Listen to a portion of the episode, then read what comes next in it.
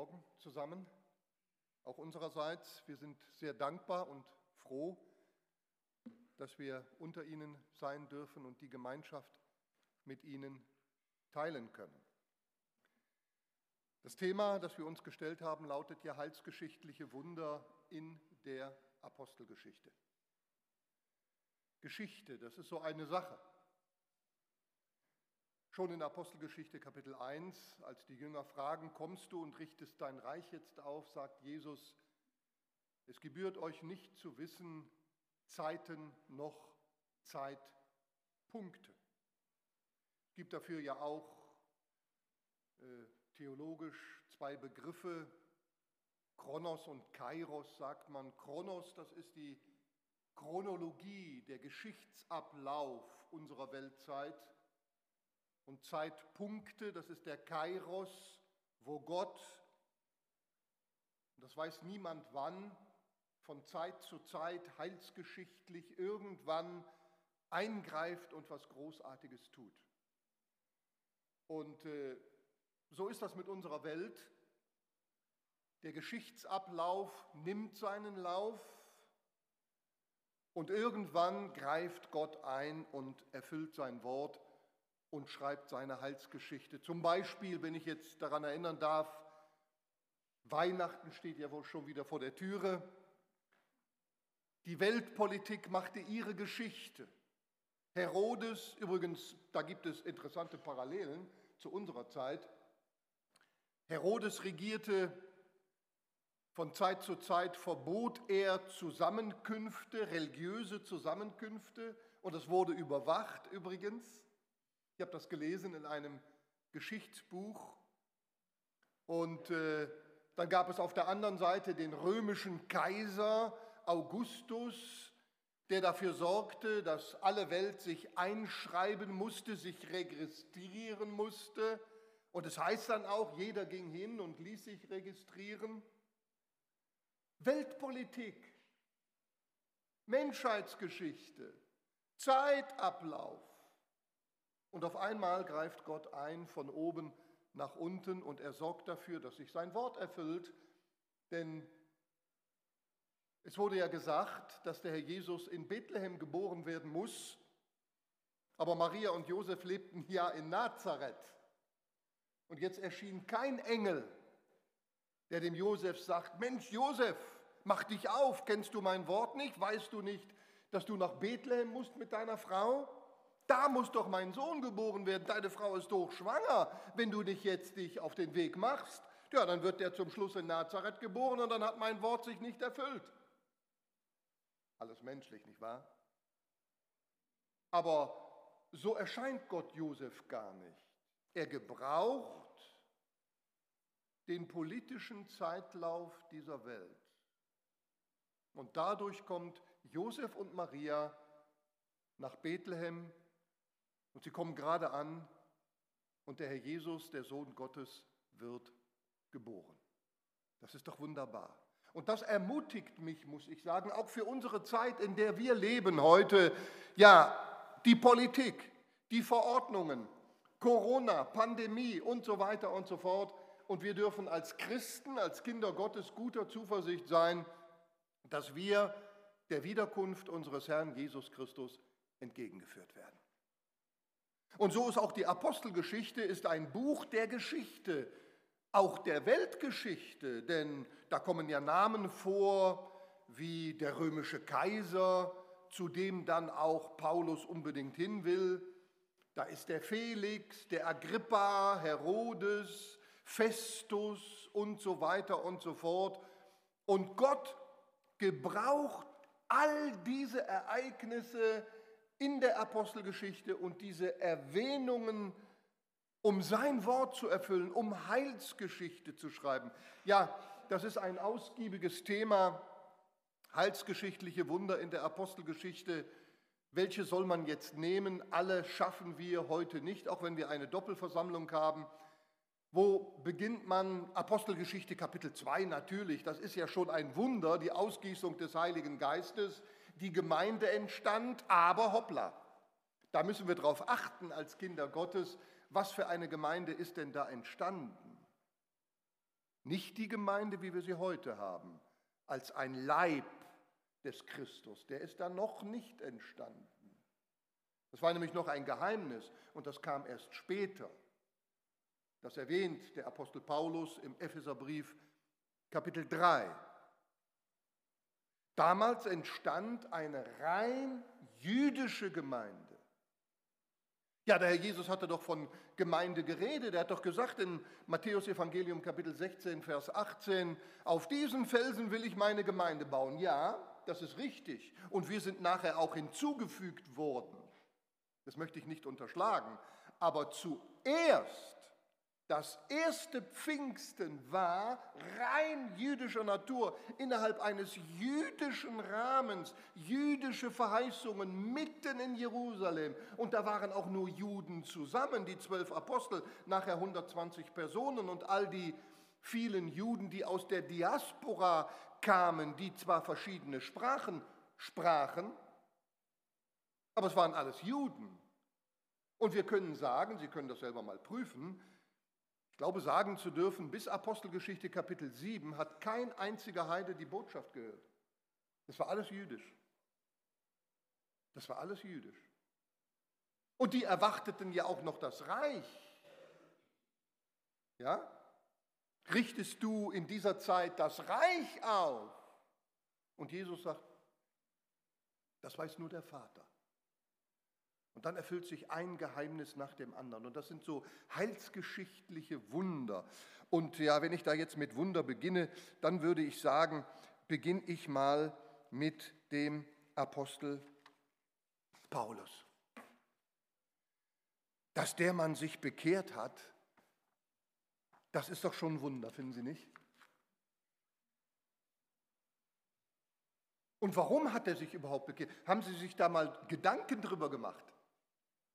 Wo kommt er her? Wieso hat Gott ihn überhaupt gebraucht? Und nicht nur, ja gut, dass er ihn errettet, ist eine Sache, aber dass er ihn sogar als Apostel erwähnt, als einen Sonderapostel, manche sagen als den 13. Apostel, das lasse ich jetzt dahingestellt. Jedenfalls war er ein richtiger Apostel. Er war, er war oder wurde der Apostel der Nationen. Mit einer Sonderoffenbarung, mit einem eigenen Evangelium. Das kam nicht aus seinem Herzen, das hat er von Jesus empfangen.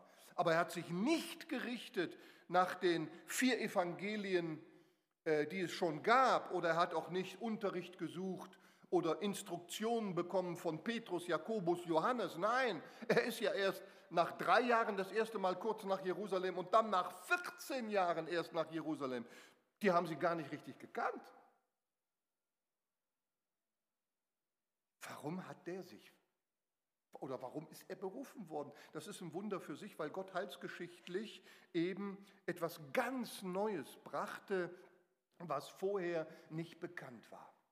Man könnte doch sagen, Mensch, da gab es doch noch einen Andreas, da gab es einen Bartholomäus, nicht wahr, einen Nathanael oder so, da gab es noch einen anderen Judas, nicht der, nicht der Verräter.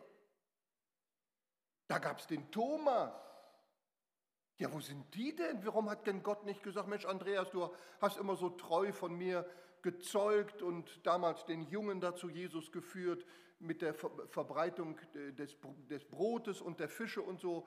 Und äh, auch die Griechen äh, hast du erreicht und, und deinen Bruder Petrus hast du zu mir geführt. Mensch, du bist ideal geeignet als Apostel für die Nationen. Außerdem habe ich euch ja den Befehl gegeben, geht hin in alle Welt und verkündigt das Evangelium, ja, allen Nationen und macht die Nationen zu Jüngern.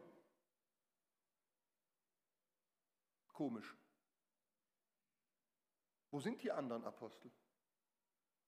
Gott ruft dafür offensichtlich niemand. Ja, jetzt kann man sagen, ja, der Thomas, der war da in Indien und so und die anderen in Afrika oder was. Ja, aber erstens mal, die Bibel redet nicht darüber.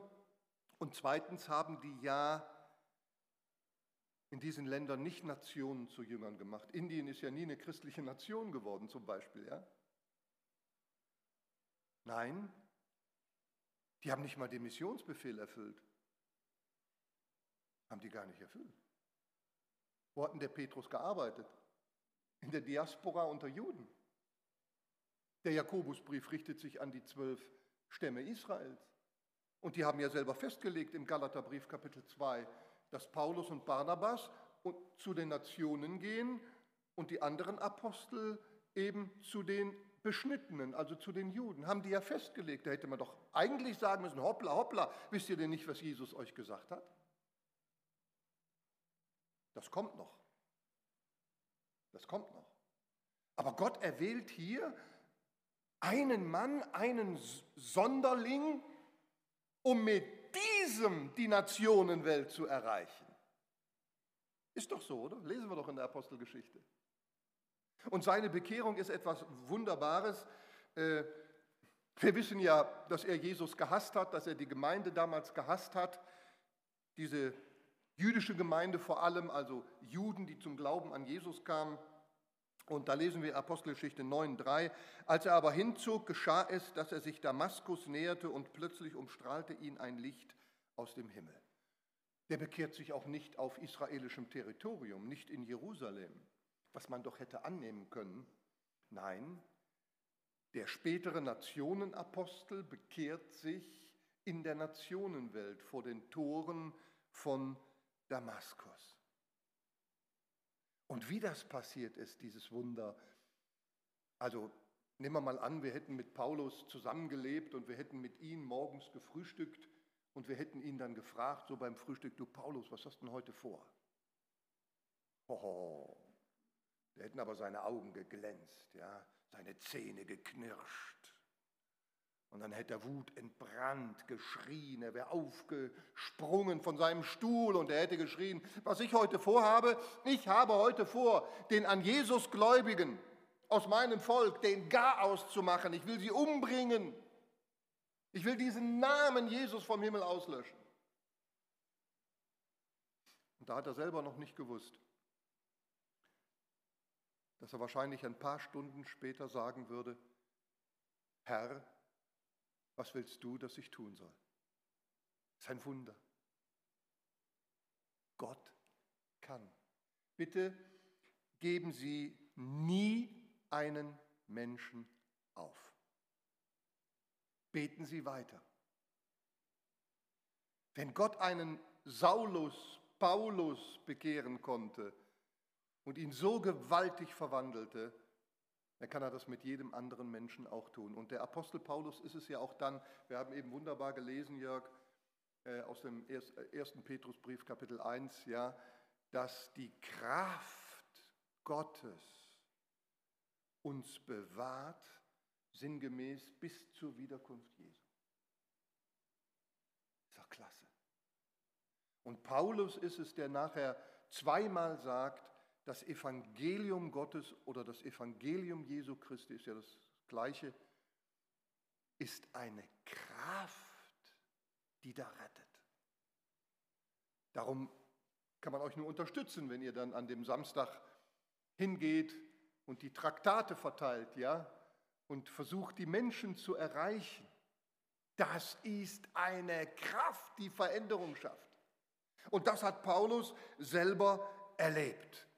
Und äh, dieser Apostel Paulus er hat ja zwei Namen. Er hieß ja Saulus, damit konnte er besser unter den Juden arbeiten. Er hieß aber auch Paulus, griechischer Name. Damit konnte er und tat er dann auch später in der Nationenwelt arbeiten. Und er ging ja auch zuerst immer in die Synagogen, um die, um die Juden zu evangelisieren. Und dann ging er natürlich auch in die Welt hinein, Ephesus und so weiter, um da auch die Nationen zu evangelisieren. Und ich glaube, dass seine Bekehrung auch ein doppeltes Licht wirft auf die Heilsgeschichte Gottes. Einmal ist seine Bekehrung ein wunderschönes Bild, würde ich sagen, für die zukünftige Bekehrung des jüdischen Volkes. Er war ja Jude, er hat gesagt, ich bin Hebräer von Hebräern, ich bin Israelit, ich bin Jude, ich bin aus dem Stamm Benjamin, ich bin Pharisäer. Und er weint um sein Volk. Und er ringt für es. Und im 1. Korintherbrief, Kapitel 15, Vers 8, sagt er, als er darüber spricht, dass äh, der Herr Jesus nach seiner Auferstehung äh, verschiedenen Menschen begegnet ist, dem Petrus, dann den Zwölfen und so weiter, dann 500 Leuten. Und dann schreibt er am letzten aber von allen gleichsam der unzeitigen Geburt erschien er auch mir. Es ist interessant, dass er das sagt. Er sagt, ich bin eigentlich eine unzeitige Geburt. Man könnte auch sagen, eine Frühgeburt. Ja, eine Frühgeburt ist ja auch eine unzeitige Geburt, wenn der Termin nicht eingehalten wird, wenn das Baby statt nach neun Monaten vier Wochen früher zur Welt kommt. Es ist eine unzeitige Geburt. Und Paulus möchte damit eventuell auch sagen, seht mal Leute, ich bin eigentlich so eine unzeitige Geburt. Ich bin als Jude vom Himmel her bekehrt worden, nicht die anderen Apostel, die waren ja von der Erde her schon berufen und, und sind Jesus Christus begegnet, ja, und haben ihn gekannt. Aber er er wurde vom Himmel her durch Christus berufen. Und das wird Israel in der Zukunft ja auch. Er sagt, seht einmal, dafür bin ich sozusagen der Erste. Ich bin eine Vorhut, eine unzeitige Geburt, eine Frühgeburt für das, was mein Volk später bei der Wiederkunft Jesu in Herrlichkeit erleben wird. Und das passiert ja dann auch. Paulus sieht dieses Licht er wird konfrontiert mit der Herrlichkeit des Herrn Jesus Christus und er fällt da, glaube ich, vom Pferd, ja. Und dann kennen wir seine Geschichte, wie er dann umgekrempelt wurde. Und er war ja dann auch drei Tage zunächst einmal blind und dann fiel es ihm nachher wie Schuppen von den Augen. Und er ist es, der Apostel Paulus, der auch über die Blindheit Israels spricht im zweiten Korintherbrief Kapitel 3 oder im Römerbrief Kapitel 11. Die Verstockung ist ja ähnlich wie, wie blind sein, ja, geistlich blind sein.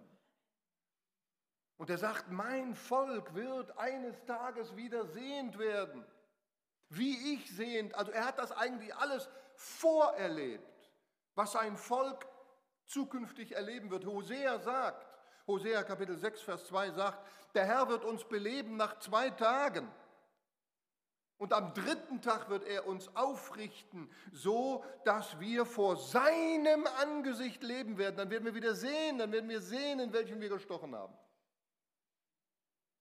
Ich nehme das einfach mal buchstäblich, vielleicht am Ende der großen Trübsal. Der Überrest Israels wird gerettet, wird belebt, wird erweckt.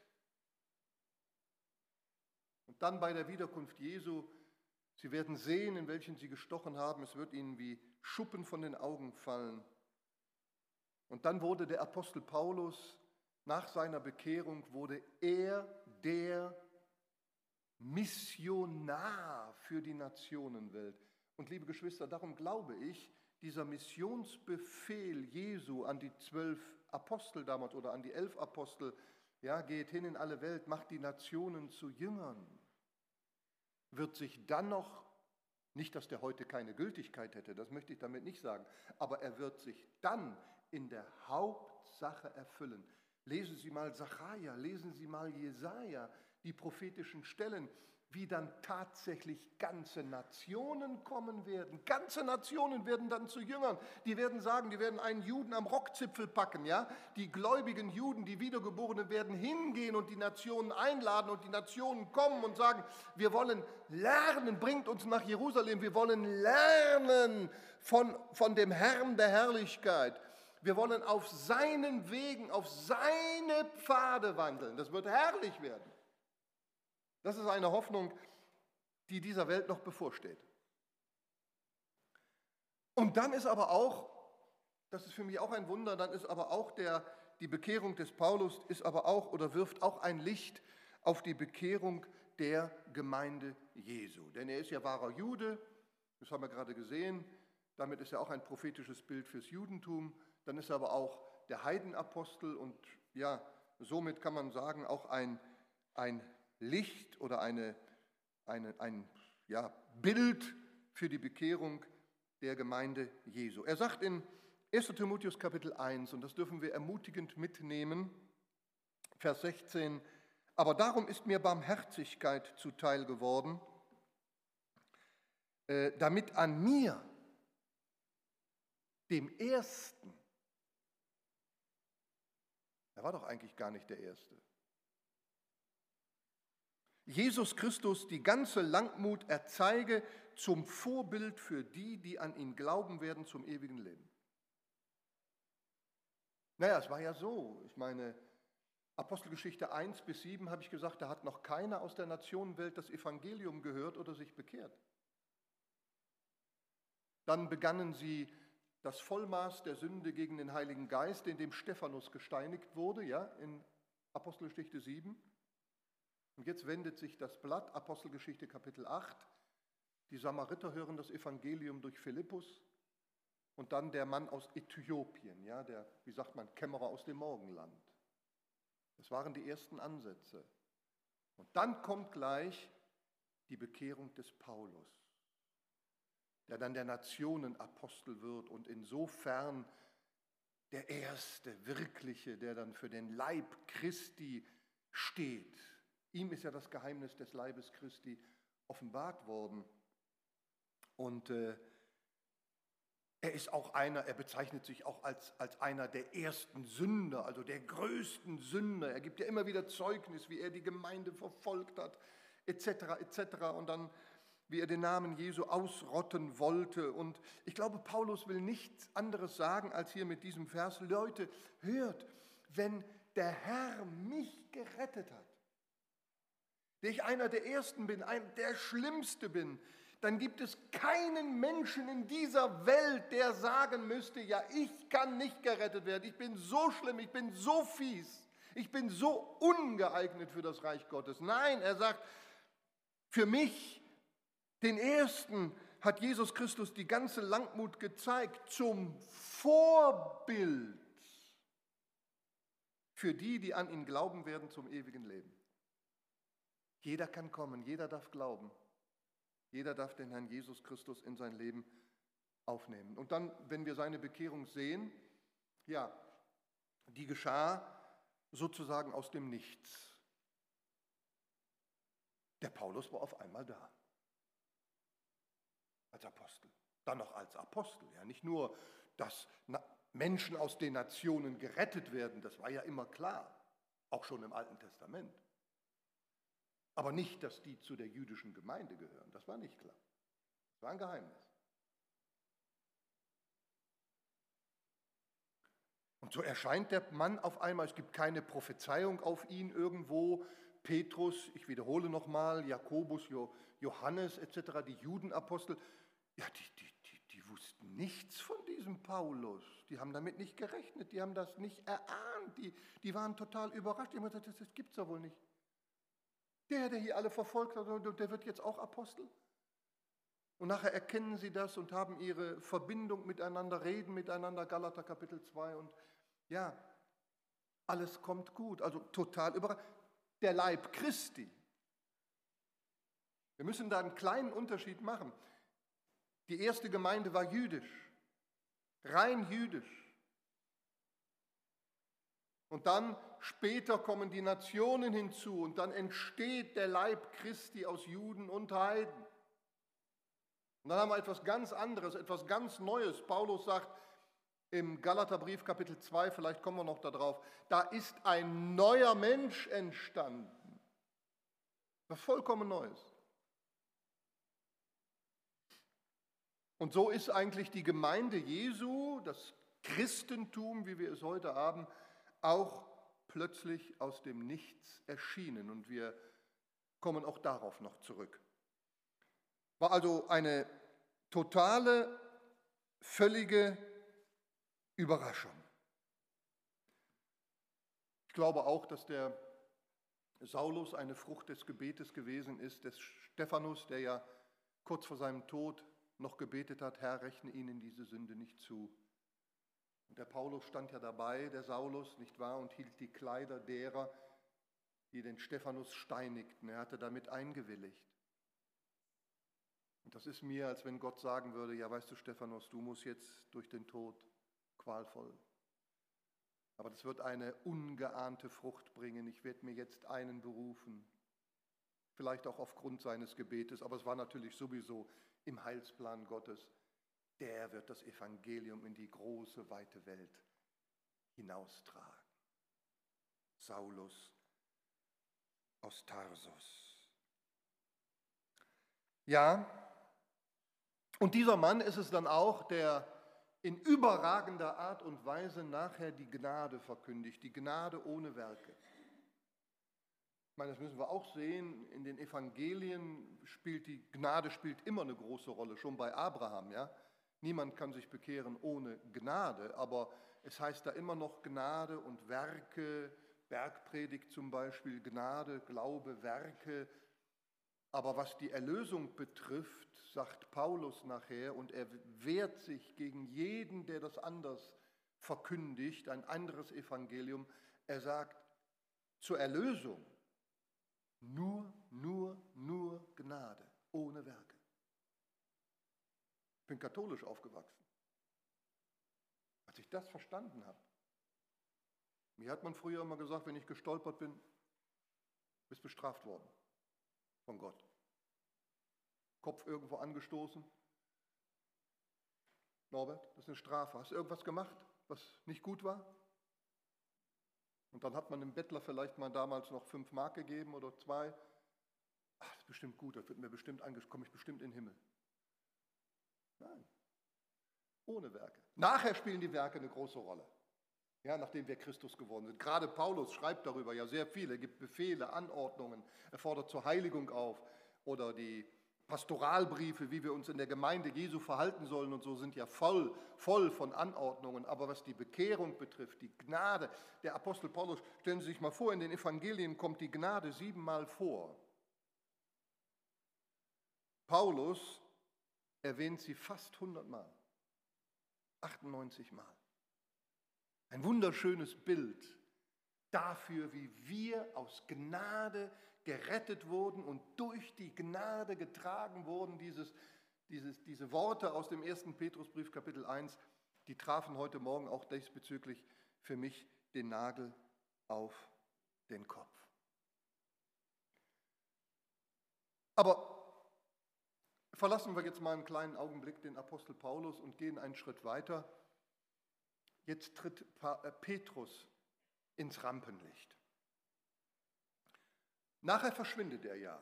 Ab Kapitel 12, die jüdischen Apostel, die sind eigentlich nicht mehr so da. Kapitel 15 nochmal kurz beim apostolischen Konzil, aber das ganze Feld wird dann dem Paulus überlassen. Aber der Petrus hat ja von dem Herrn Jesus Christus eine Verheißung bekommen. Er hat gesagt, du, dir gebe ich den Schlüssel, ja?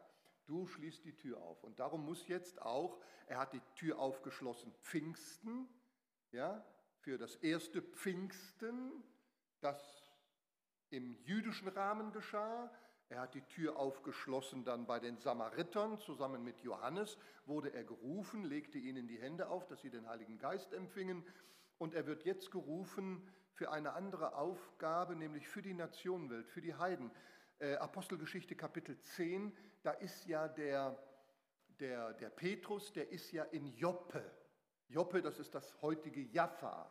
Das liegt direkt am Mittelmeer. Auch interessant. Ich war, er war auch nicht in Jerusalem, in dem religiösen Zentrum sondern er, er war dort am Mittelmeer und er hatte schon den Blick, ja, sagen wir mal so bildlich gesprochen, über das Mittelmeer hinaus in die Nationenwelt, wo ja nachher der Apostel Paulus hineingehen würde. Und der, der Petrus, der schließt sozusagen die Tür dazu auf und der, der Paulus ist es dann aber, der da durchgeht und dann wirkt.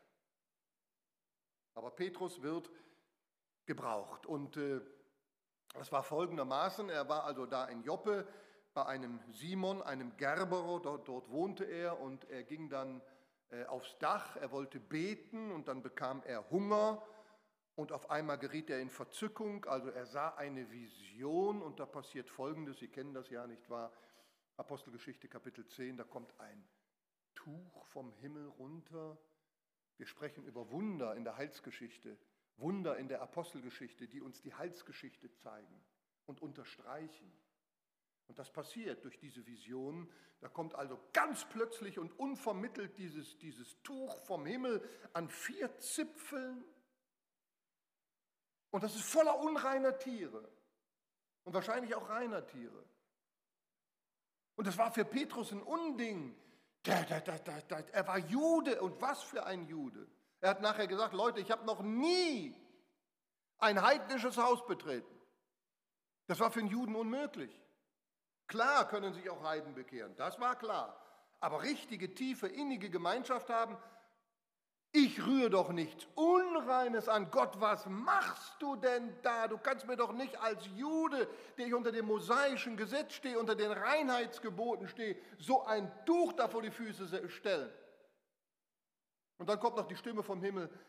Petrus, steh auf, schlachte und iss. Geht nicht, geht gar nicht, geht nicht. Er wusste auch, worum es ging, das Unreine. Ja, das waren die Nationen, die Nationenwelt. Das waren die Unreinen, die das Gesetz nicht kennen, die den Sabbat nicht kennen, die nicht beschnitten sind, die, die mit ihren Götzen leben. Das war für die Juden die Hunde, das waren für die Juden die Unreinen und sie würden sich nie mit ihnen vermischen. Und das war ja auch das Gebot, das mosaische Gebot. Und jetzt sagt Gott, steh auf, schlachte und iss. Und er, er, er kann die Welt nicht mehr verstehen, er kann Gott nicht mehr verstehen und wehrt sich dagegen. Und auf einmal sagt Gott noch dazu, was Gott gereinigt hat. Mach du nicht unrein. Wissen Sie, jetzt passiert was in der Heilsgeschichte, das es vorher nicht gab. Vorher, entschuldigen Sie, dass ich mich wiederhole, vorher gab es nur eine jüdische Gemeinde. Und jetzt sollen die Unreinen hinzukommen und reine und unreine von Natur aus, ja, sollen miteinander rein werden in einem Leib.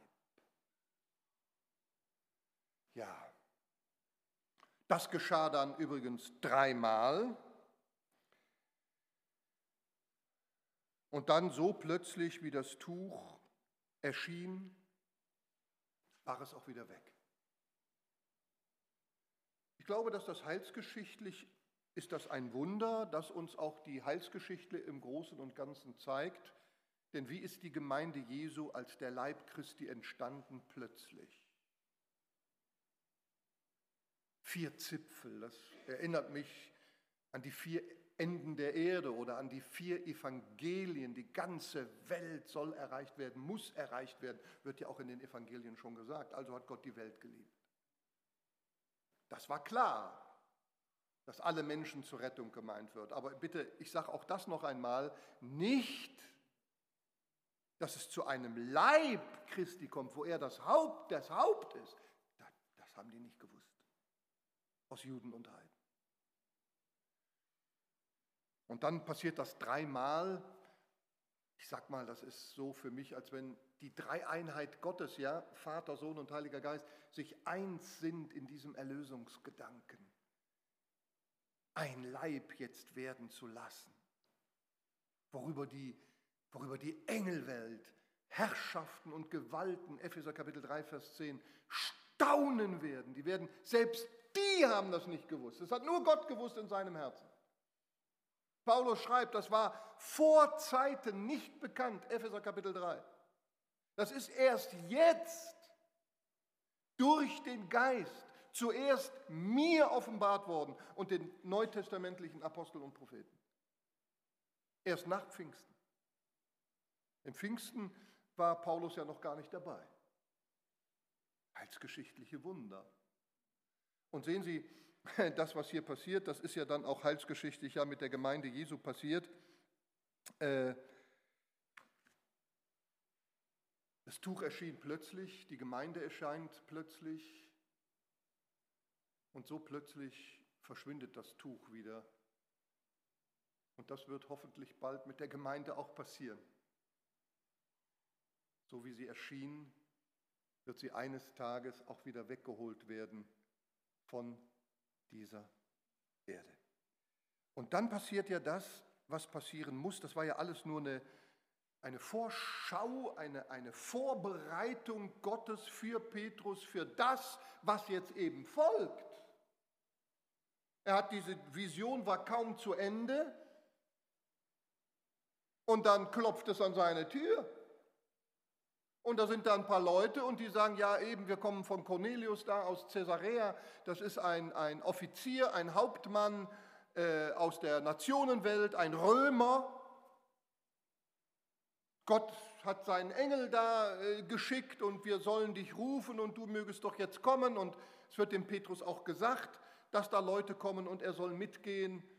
Und dann geht der Petrus auch tatsächlich mit und als er das Haus von dem Cornelius betritt, dann sagt er auch noch einmal, Cornelius, das musst du wissen, ich habe noch nie ein heidnisches Haus betreten, aber Gott hat mir gezeigt und gesagt, eben durch das Tuch, dass ich keinen Unterschied mehr machen soll.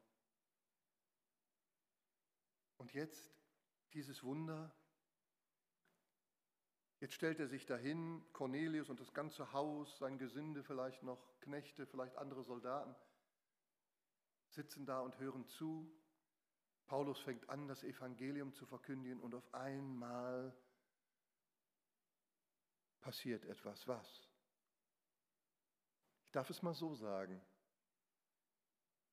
Ein zweites Pfingsten. Ein zweites Pfingsten? Ja. Die empfangen genauso den Heiligen Geist und reden in Zungen wie beim ersten Pfingsten. Warum? Weil das erste Pfingsten jüdisch war. Und jetzt will Gott zeigen, dass er auch die Nationen zu dem Leib des Christus hinzufügt oder zum Judentum hinzufügt und dadurch der Leib entsteht. Und da muss er ihnen zeigen, hört mal, die empfangen ihr eigenes Pfingsten. Jetzt haben wir nur noch eine Gemeinde aus gläubigen Juden und aus Gläubigen aus der Nationenwelt, was es vorher nicht gab. Und dann, die staunen ja auch darüber. Petrus staunt darüber. Nachher die Juden, die wollen Rechenschaft fordern. Ja, steht alles, Apostelgeschichte 10, 11, können Sie nachlesen. Rechenschaft fordern von Petrus. Was fällt dir ein? Du kannst doch da nicht in das Haus gehen. Da erklärt ihnen Petrus das alles und auf einmal, das war ja das Schöne. Die waren wirklich so geisterfüllt, dass sie nicht eifersüchtig waren, sondern dass sie sich dann mitgefreut haben. Also hat Gott auch die Nationen berufen. Nicht nur um gerettet zu werden, das ist eine Sache sowieso, aber eben aus beiden eins zu machen, ein Leib. Und dass das eine, einen Unterschied gibt zwischen Juden und Nationen, das darf ich Ihnen auch noch erklären oder versuchen äh, zu sagen. Als das erste Pfingsten, dieses, ich sag mal, jüdische Pfingsten entstand, Apostelgeschichte Kapitel 2, der Heilige Geist wird ausgegossen, sie reden in Zungen, der Petrus hält seine erste Predigt und dann fragen die Juden, die, die, die wirklich äh, überführt waren, die fragen ja jetzt den Petrus, was müssen wir tun, um gerettet zu werden? Und was sagt Petrus da? Wissen Sie das? Die Bibelkenner unter uns? Ja gut, äh, man kann ja nicht alles wissen. Und ich weiß es jetzt auch nur, weil ich eben mich vorbereitet habe. Ja, sonst wüsste ich es vielleicht auch nicht. Und das kommt auch nur daher, nebenbei gesagt, wir haben ja eine Gemeindebibelschule, die geht zwei Jahre. Und da haben dann verschiedene Mitarbeiter von uns so Lehrtätigkeit. Und ja, mir wurde den Auftrag gegeben, die Apostelgeschichte zu lehren, unter anderem. Ja, und da muss man sich hereinknien. Ja, vorher, ich habe die auch immer über gelesen, gelesen, gelesen. Ja gut, man macht sich ein schönes Buch. Und jetzt, als ich das selber studieren musste, ist mir das, habe ich gedacht, Mensch, was da alles drinsteckt, das ist ja unglaublich, ja. So, ach so, ja, jetzt muss ich wieder zurück. Äh, was müssen wir tun, um gerettet zu werden? Und da sagt der Petrus, tut Buße, lasst euch taufen und ihr werdet die Gabe des Heiligen Geistes empfangen. Stimmt es? Apostelgeschichte 2, ich glaube Vers 38 oder 37, 37 oder 38. Ich sage nochmal, tut Buße, lasst euch taufen und ihr werdet die Gabe des Heiligen Geistes empfangen. Gut, jüdisch. Das war die Reihenfolge. Jüdisch. Hat auch Johannes der Täufer schon aufgerufen. Jesus ließ sich taufen und da kam der Heilige Geist über ihn. Aber jetzt bei Cornelius ist es umgekehrt. Er empfing die Gabe des Heiligen Geistes und wurde danach getauft. Und das ist bis heute so geblieben, oder? War das bei Ihnen anderen? Ich weiß nicht, führen Sie Taufe durch? Ja. Ist doch so, ja? Also wir haben uns bekehrt, also wir sind von neuem geboren worden. Wir haben den Heiligen Geist empfangen und als Zeugnis haben wir uns danach taufen lassen. Also hier, das sind fast zwei Paar Schuhe. Da ist etwas anderes, was vorher eben nicht in der Weise, Art und Weise da gewesen ist. Und das ist es, was, was dann auch der, der Paulus auf den Punkt bringt, wenn er sagt, im Epheserbrief Kapitel 2 steht in Vers 14, 18, ich möchte aber zum Schluss kommen, da sagt er unter anderem, sagt er, tja, denn jetzt hat Gott Folgendes gemacht. Und das ist mir offenbart worden, das war vorher nicht bekannt. Gott hat wie es jetzt seinen Aposteln, Petrus ist es natürlich zuerst gezeigt worden, ja, mit dem Tuch. Gott hat aus beiden eins gemacht, aus Juden und Nationen. Er hat die Zwischenwand abgebrochen und die Umzäunung weggenommen. Also all das, was Juden von den Nationen trennte, hat Gott in Christus Jesus durch sein vollbrachtes Werk, der alles erfüllt hat, der sein Blut gegeben hat, jetzt weggenommen. Und dann sagt Paulus, und in sich selbst zu einem neuen Menschen geschaffen und die beiden in einem Leib mit Gott versöhnt. Das gab es vorher nicht. War ganz neu. Das sind heilsgeschichtliche Wunder aus der Apostelgeschichte, die sich dann auch heilsgeschichtlich so verwirklicht haben. Und dann, äh, da machen wir dann heute Nachmittag weiter, wird Antiochia das Missionszentrum, nicht Jerusalem. Im Gegenteil, es geht immer weiter von Jerusalem weg immer mehr in die Nationenwelt hinein. Und was dann in Antiochien passiert und was das erste offizielle heilsgeschichtliche Wunder oder die erste apostolische Amtshandlung des Apostel Paulus gewesen ist, nach seiner Aussendung in die Nationenwelt, Apostelgeschichte 13. Das war ein Wunder, das er tut. Und das hat heilsgeschichtliche Ausmaße. Und ich denke, so der Herr will und Sie möchten, könnten wir das heute Nachmittag betrachten und vielleicht noch etwas mehr. Amen.